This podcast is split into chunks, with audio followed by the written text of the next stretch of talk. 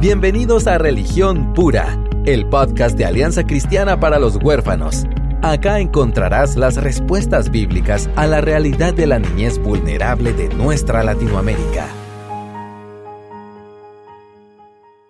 Bienvenidos a otro episodio de Religión Pura. Estoy hoy en re buena compañía con un par de amigos, hermanos y ahí sí que coherederos de, del reino de Dios. Estoy bien contenta porque mm, creo que vamos a tener una buena, buena conversación. Quienes nos siguen desde el principio ya están eh, familiarizados con nuestro invitado de hoy.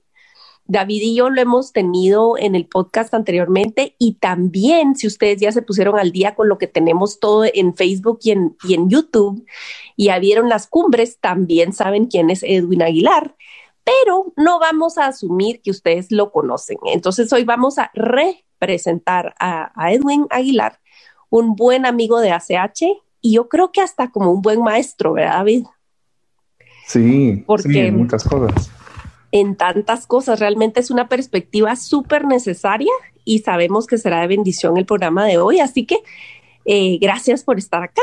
Y bueno, David McCormick quiere darle la bienvenida a Edwin y entonces le voy a dejar a él el tiempo. Sí, gracias Aisha. Como decía eh, hace un momento, realmente Edwin ha sido una voz súper importante para nosotros eh, porque hemos aprendido mucho de él y no es tal vez como un hombre de tantas palabras siempre, ¿verdad? Si lo conocen es así como muy humilde, eh, muy a veces calladito, aunque me imagino que tiene sus momentos de locura también, ¿verdad? Que se suelta y todo.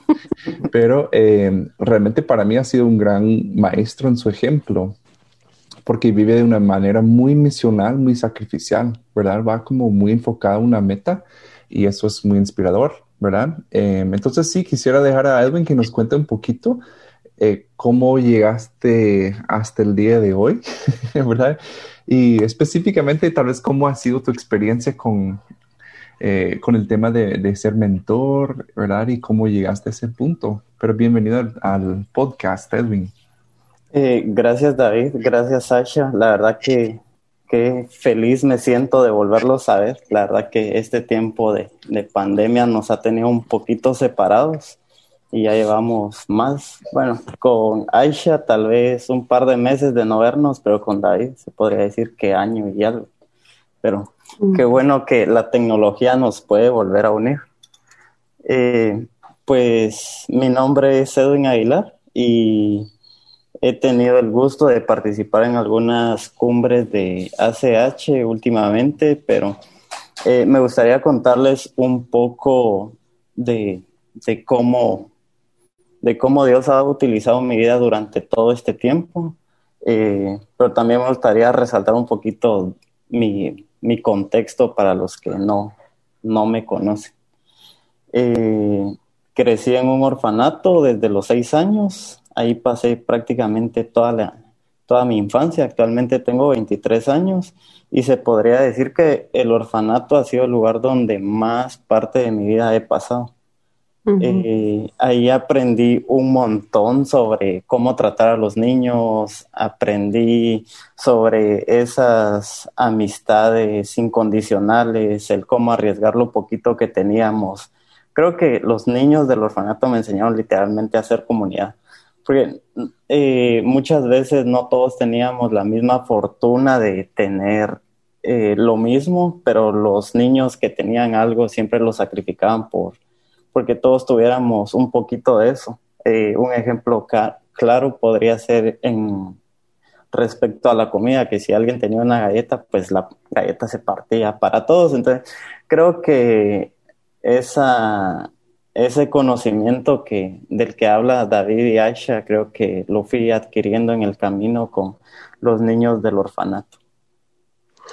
Edwin, eh, digamos, para la gente que no, para, yo me incluyo, gente que no creció en tu contexto, ¿verdad? Gente que no sabe lo que es una vida adentro de una, de una institución, realmente oírte a compartir ciertas experiencias es bien conmovedor. Lo que para ti era normal, para muchos de nosotros es algo totalmente extraño y, y extraordinario, ¿verdad? Fíjate que hace un año, tal vez, o un año y pico, una, una chica de otro país me mandó un manuscrito. Ella quería escribir un libro sobre, para exponer todo el tema de, orfandad y me mandó un manuscrito y era una conejita que vivía muy feliz en un hogar y entonces ella salía a ver las flores, iba a la panadería y no sé qué y la historia era como bien así, ¿verdad? Y entonces eh, yo dije, bueno, esta mujer tiene re buenas intenciones, pero muy poca dosis de realidad que tú nos has enseñado. Entonces, ¿sabes qué hice? Le mandé a escuchar tus exposiciones en las cumbres y el podcast. Y ella se quebrantó y me dijo, ¿qué, qué poca dosis de realidad tengo yo para escribir? Y reescribió la historia y ahora la coneja tenía otras circunstancias. No era miserable, pero no tenía libertad de salir a la panadería y, recoger flores en el campo, ¿me entiendes? Entonces, quizás podemos, podés contarnos un poco, eh, un poquito más sobre la experiencia de realmente acostumbrarte a vivir con gente adulta que no es tu familia, no es tu papá y tu mamá, y, creo que eso provoca también un apego bien fuerte con tus compañeros, porque es lo estable que tenés. Eh, sí. Eh, bueno, lo que siempre digo es que muchos no, conocen el, el, contexto de las personas adultas o de las personas que están siendo responsables de nosotros en los orfanatos en ese momento cuando se vuelven nuestras cuidadoras. Pero independientemente eh, las personas que llegan a cuidarnos o que llegaban a cuidarnos en, en, su momento eran mamás que tenían que sacrificar ese tiempo de calidad con su familia. Entonces, mm. eh, cuidaban huérfanos, pero dejaban huérfanos a sus hijos por una semana. Entonces, como que crecer con ese modelo de familia eh, inconscientemente también nos, nos afectaba de, de una manera. Entonces, era como que o sea, sí, el no tener una idea básica de lo que es familia y en ciertas ocasiones tener o sentir que teníamos la libertad de como de ser un poquito rebeldes con ellos por cuestiones de que, ah, nos está pidiendo que nos portemos bien, pero usted no puede criar a sus hijos.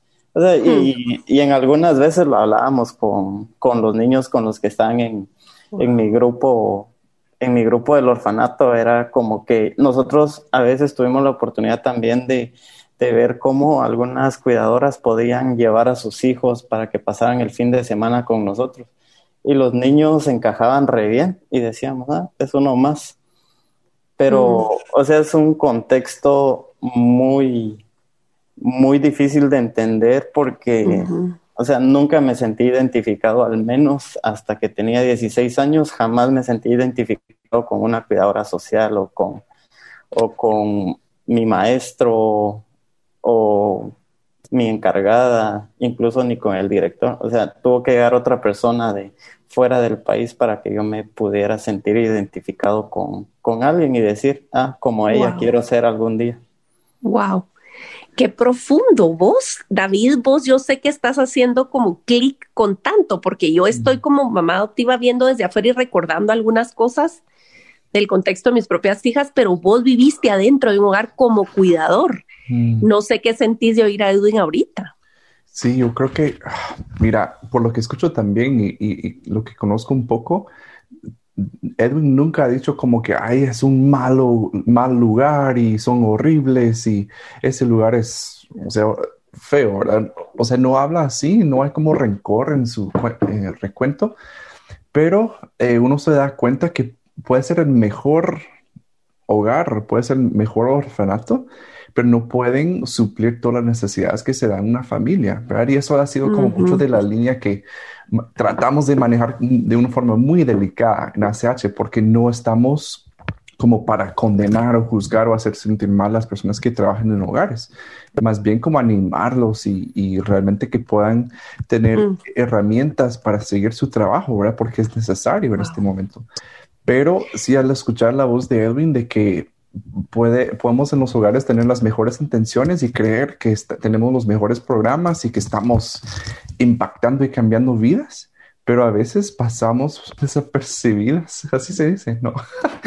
Sí, desapercibidas. Pero algunas veces pasa, pasamos por alto las necesidades más fuertes realmente de los niños que no podemos suplir, porque como decía Edwin, ahí tenemos familia ya, ¿verdad? O sea, las personas tienen familia afuera y, no es lo mismo, ¿verdad? Entonces, pero sí quiero resaltar eso y le agradezco a Dios por el trabajo que ha hecho en Edwin de que no, no tiene rencor, o sea, no es como, no, es amargado su, su recuento de eso, em, porque ha logrado perdonar, procesar, hacer una narrativa muy coherente, pero no deje de ser muy importante lo que él resalta, ¿verdad? Pero Exactamente, como apreciamos tanto tu voz, Edwin, porque sos muy, muy objetivo, solo estás diciendo lo que es verdad eh, eso, sin el elemento de amargura o resentimiento y no que no duela o no que no, o no que no tenga un efecto en tu actualidad, pero, pero es un hecho, o sea, es un hecho, son hechos, ¿verdad?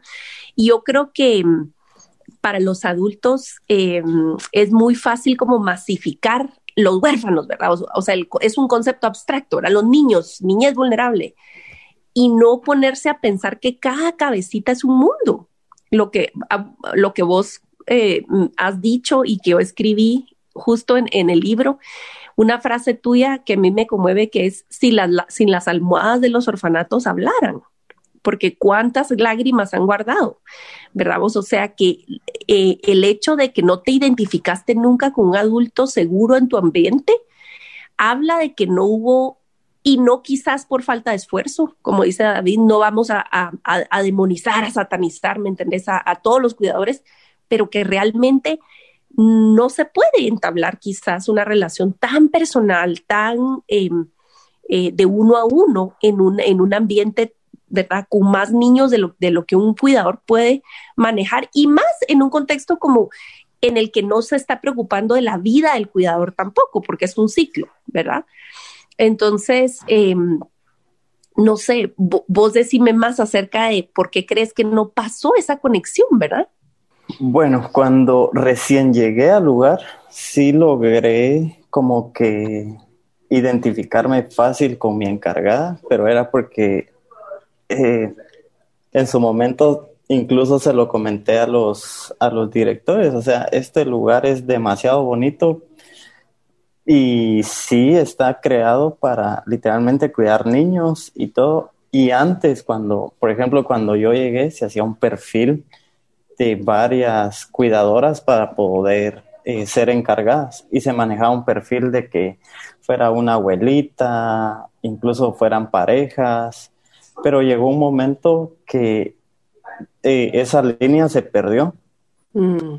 y fue porque el director cambió su administración y otras personas llegaron. Entonces se perdió ese enfoque por el cual realmente estaba creado el lugar y sí, o sea, una de mis historias favoritas es cuando esta encargada se tomaba el tiempo para ir a orar por cada uno de nosotros y nos preguntaba cómo estábamos.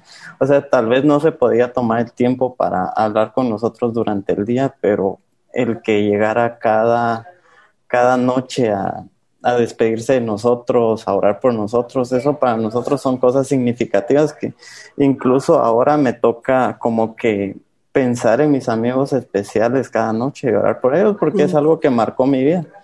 Pero eh, yo recuerdo que cuando tenía como ocho años, esta persona seguía siendo mi encargada y todos los niños crecieron. Y aparentemente yo no crecí, Y todos los niños estaban burlando de mí. Y yo como que muchas sí crecí, pero la pijama me quedaba igual. Y como al, a las tres semanas más o menos resulta que, yo fui el único que crecí y mi encargada me decía como, ah, qué divertido porque todos crecieron al mismo tiempo que nadie lo notó, pero ahorita que solo tú creciste, eh, todos se pueden sentir envidiosos de que tú sí creciste. Y así pasó el tiempo hasta que la volví a ver como cuando tenía 17 años más o menos.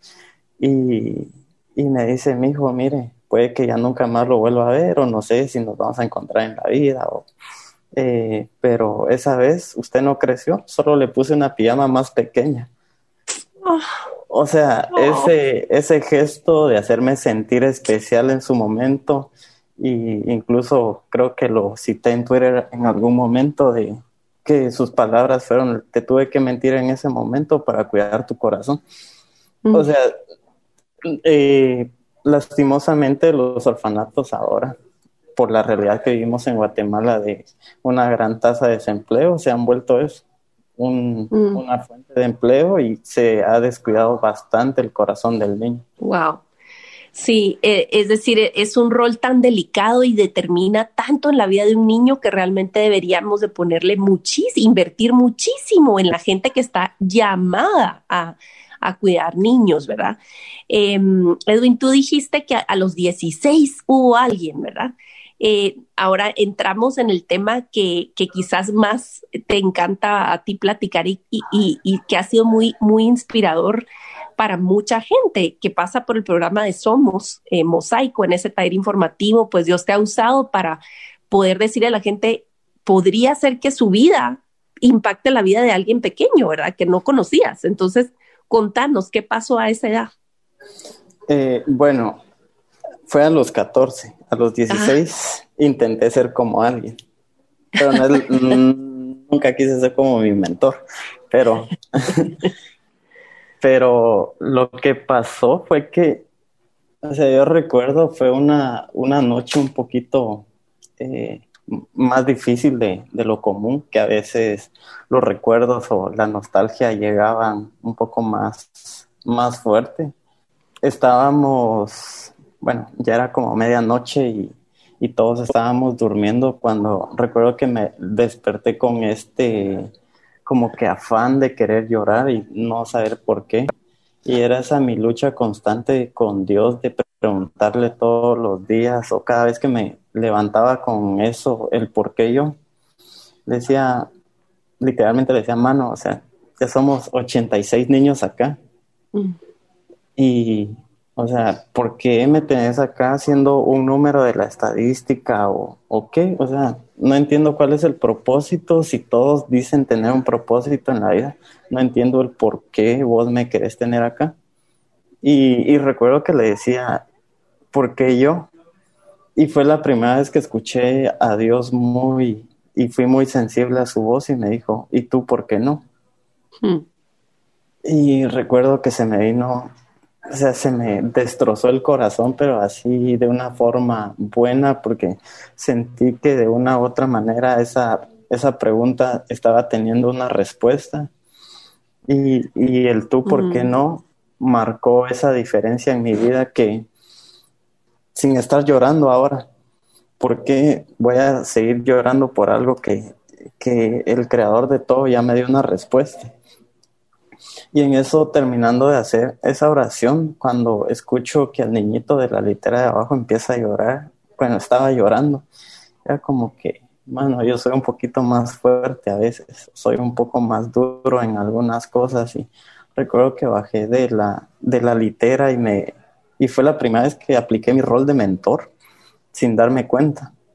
Era el bajar a la litera y, y decirle al niño, mira, o sea, estamos en el mismo lugar, mm. pero no entiendo tu situación. O sea, tu dolor es diferente al mío, aunque nos separe una litera. Pues si quieres hablar, aquí voy a estar. O mm. si quieres algún consejo o algo, o sea, estoy para, para lo que querrás. Y recuerdo que me empezó a contar un montón de cosas así que nunca habíamos escuchado de él, o menos mm. que, bueno, algo que no nos podíamos imaginar de él. Y fue la primera noche hasta que se quedó dormido. Y dije, esto podría servirme de algo. Y justo apareció mi mentor que yo le había dicho a Dios, o sea, dame una persona que me venga a visitar y te prometo que yo voy a hacer lo mismo cuando me toque salir de acá. O sea, fueron promesas que, que nunca se quedaron vacías. Incluso hace poco pude ir a visitar a algunos niñitos y del orfanato y me dicen, mano, las mejores promesas no son las que se dicen, sino las que se cumplen. Y es, es como que los niños reforzando esa idea de, de que lo estoy haciendo bien de una u otra manera. Ay, no sé, David, hay tanto, hay tanto que me quedo pensando cuando oigo a Edwin que no sé para dónde agarrar. Sí, no, yo igual. Igual pensado en muchas cosas. Eh, en primer lugar, me encanta que en medio de todo que te has dado cuenta de ese como toque personal de Dios. O sea, en medio de todo, Él sí te entendió, Él sí te, te vio, ¿verdad? Y, y, y, no solo eso, o sea, no como un Dios lejano, más bien se acercó en ese momento. Y lo que me encanta, porque sí trabaja Dios, que la voz de Él cuando nos habla, sí es para consolarnos, pero al mismo tiempo empoderarnos para hacer lo mismo con otros. Y eso es lo que me encanta de tu, de tu historia, ¿verdad? Porque no te quedaste como que, ah, por fin llegó alguien por mí. Más bien todo el tiempo estabas como, voy a hacer lo mismo. Y eso es de verdad, o sea, muy básico para la fe cristiana, de que todo lo que nos ha sido dado no es para que nosotros eh, nos quedamos con eso, más bien para que lo damos a otros, ¿verdad? Entonces, ¿cómo, ¿cómo pasó esa transición de que te empezaron a, te empezó a, visitar a alguien em, y esa transición ya, ya de pues tomar decisiones y tener que cumplir la mayoría de edad, que es un tiempo difícil pues para todos, pero más, más para una persona que, em, que está en una institución, ¿verdad? Eh, sí, yo creo que el mayor susto de una persona que vive en un estado de orfandad llega cuando sentís que vas a cumplir 18. Y es que todas esas amenazas que te hacían de niño las miras más cerca. Por ejemplo, que te dicen, ah, un día va a crecer y no tiene nadie por usted, así que aprovecha a estudiar. O si el día que salga no va a haber una persona esperándolo. Entonces, como que eh, yo recuerdo cuando conocí a este mi amigo, la primera vez, lo primero que me llamó de, él la atención fue, fue su carro y era como que, ala, qué chilero su carro. Y, o sea, era, un, era una troca, le decimos nosotros, un macho de, eh, un macho, un carro de machos. Pero era como que, qué genial tu carro y todo. Entonces como que se acercó a nuestro, a nuestro grupo de adolescentes y empezamos a hablar y, él nos empezó a contar algunas cosas y la verdad que no me llamó nada la atención la personalidad de, esta persona, pero sí me llamó la atención su carro, entonces como que traté de ponerle atención todo el tiempo para que viera que sí me importaba, hasta que se ofreció a darnos una vuelta en su carro y era como que va, ya conseguimos lo que queríamos, ahora nada, pero de la nada me pone como que el brazo en en, el hombro y me dice, ¿y vos cómo estás? O sea, sentí que la pregunta fue muy específica, no fue cómo están, sino cómo estás. Y le mm. digo, pues yo creo que bien. Y me dice, ¿crees o estás bien? Para mm. los que lo conocen, es una persona un poco intensa a veces. Pero me, me dijo eso de, ¿crees o estás bien? Pues sí, estoy bien. Y la cosa que me dijo, ¿y cuánto tiempo llevas acá? Y yo, ah, ya llevo varios, varios años, dos, que no sé qué, y tenés familia, y yo, no, y te vienen a visitar, no, y me dice, ¿y te gustaría que yo viniera a visitarte? Y yo, pues, siempre crecí con, escuchando promesas de personas de que te vamos a venir a visitar, y nunca llegaron, fue como, ah, este es uno más. Y le dije, pues sí, mm. creo que sería chilero, ¿no? Y me dijo, bueno, déjame que pida permiso y, te cuento. Y después lo vi llegar y, o sea, no llegaba a ser nada extraordinario, o sea, de vez en cuando me a refa, pero el simple hecho de que llegara a sentarse conmigo y preguntarme cómo iban las clases, de que si ya tenía novia, eh, de que si había algo por lo que necesitaba que, que orara, si necesitaba reforzamiento en alguna materia y siempre terminábamos nuestro tiempo como con un pequeño devocional. Eso era como que al final fue alimentando nuestra, nuestra amistad y también creo que es una de las personas que me ayudó bastante a ser la persona que ahora soy y estar en el lugar donde, donde estoy. O sea, yo sé que Dios tiene el control de todo eso, pero de una u otra manera nos pone personas que nos vayan como que guiando en el camino para convertirnos en la persona que Dios quiere que seamos. Eh, porque me, me, cuando le traté de hablar como que mira, o sea, quiero estudiar foto en el colegio, pero me piden una cámara y aquí apenas si me dan para los pasajes, ahora que les pida una cámara y me dice, bueno, eh, fíjate vos que tengo una cámara, pero era de mi abuela, creo que me dijo, porque era una cámara vieja esa onda. pero así muy, muy, muy buena la cámara, la verdad, porque aprendí. Y él fue el que me empezó a enseñar como que ahorrar para esto. Incluso necesitaba una vez hacer fotos de deporte y me pagó el hotel y se fue conmigo a la carrera de que hacen en, en, los 21K en, en Cobán. Entonces era como que eh, lo ayudamos a orar por, porque su esposa, bueno, se volvía primero su novia, luego que dijera que sí. Eh, me involucró. Fue un trabajo en equipo. Un trabajo en equipo. Yo siempre le digo, o sea, parte de todo esto es, aquí están mis oraciones.